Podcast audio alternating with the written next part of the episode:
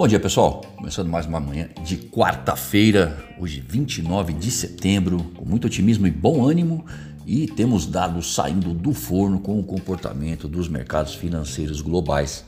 E até o momento, às 9 da manhã, o cenário é o seguinte: vamos começar pelas bolsas. O S&P futuro operando em alta de 0,5%. O Stock 600 lá na Europa operando em alta 0,9, já o CSI 300 na China esse encerrou em baixa 1,02%. WTI, barril de petróleo 74 dólares, enquanto o comportamento do dólar ante as principais moedas no exterior é de alta de 0,2%. Ah, na zona do euro, depois do Philip Lane, economista-chefe do BCE, falar sobre política monetária às 11h30 da manhã, a Christine Lagarde se junta a JP, presidente do Fed, às 12h45 para deliberar sobre o tema. Nos Estados Unidos, saem as vendas pendentes de moradias em agosto às 11 da manhã, mas as atenções se voltam para a fala do Jerome Powell no fórum do BCE às 12h45 sobre o futuro da política monetária. Membros do FONC têm falado durante a semana e alguns acenam para medidas mais agressivas por parte do BCE americano devido aos riscos inflacionários. Na China, é noite de PMI e vale a observação apurada, tendo em vista as preocupações em relação à desaceleração do país, que ainda enfrenta riscos de contágio da Evergrande e problemas energéticos.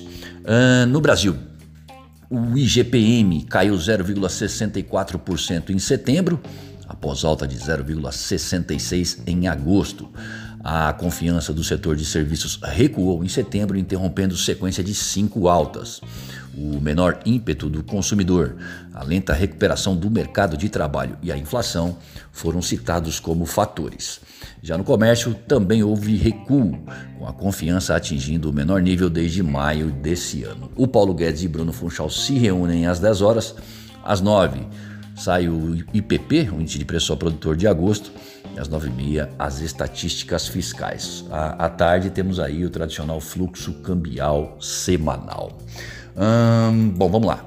Uh, o fórum do BCE tem seu dia mais importante hoje, com as falas do Philip Lane, a Christine Lagarde e o Jerome Powell sobre o futuro da política monetária, em um período onde a reabertura das economias lançaram luz sobre os choques de abastecimento, crise energética, dentre outros fatores que aumentaram riscos inflacionários pelo mundo. Atingir a meta de inflação sem prejudicar o crescimento é o desafio. A postura de cada banco central influencia mercados, altera fluxos de capital, taxas e comportamentos. Mercado de trabalho e custo de vida entram na balança. Expectativas crescentes de redução das compras de ativos por parte do BC americano e antecipação da alta de juro por lá têm feito com que o rendimento dos títulos do país subam nesta semana, afetando os mercados emergentes. Na China, a Evergrande tem novo vencimento de obrigação, lembrando que a empresa já está no período de carência em relação a outra dívida não quitada semana passada e planeja vender sua participação junto ao Shenzhen Bank, a uma estatal especializada em gestão de ativos. Enquanto isso, o PBOC, é o BC chinês, promete proteger consumidores expostos ao mercado imobiliário e injeta recursos no sistema financeiro.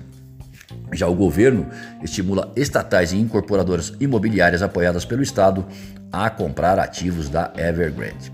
Por aqui, a confiança dos setores de serviço e comércio recuaram e às nove e meia saem as estatísticas fiscais, com o resultado do setor público consolidado.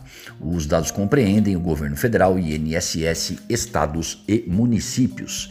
Entre 10 e meia da manhã e 10 e 40, o Banco Central volta a realizar swaps tradicionais, ofertando até 14 mil contratos que correspondem a 700 milhões de dólares. É, PEC dos precatórios e reforma do IR seguem sendo monitoradas e o dólar vai abrindo em baixa no início dos negócios. Para mais informações e consultas, ligue para nós 011 911 77 ou acesse o nosso site amplaassessoria.com.br e confira os nossos serviços. Muito obrigado e um excelente dia a todos.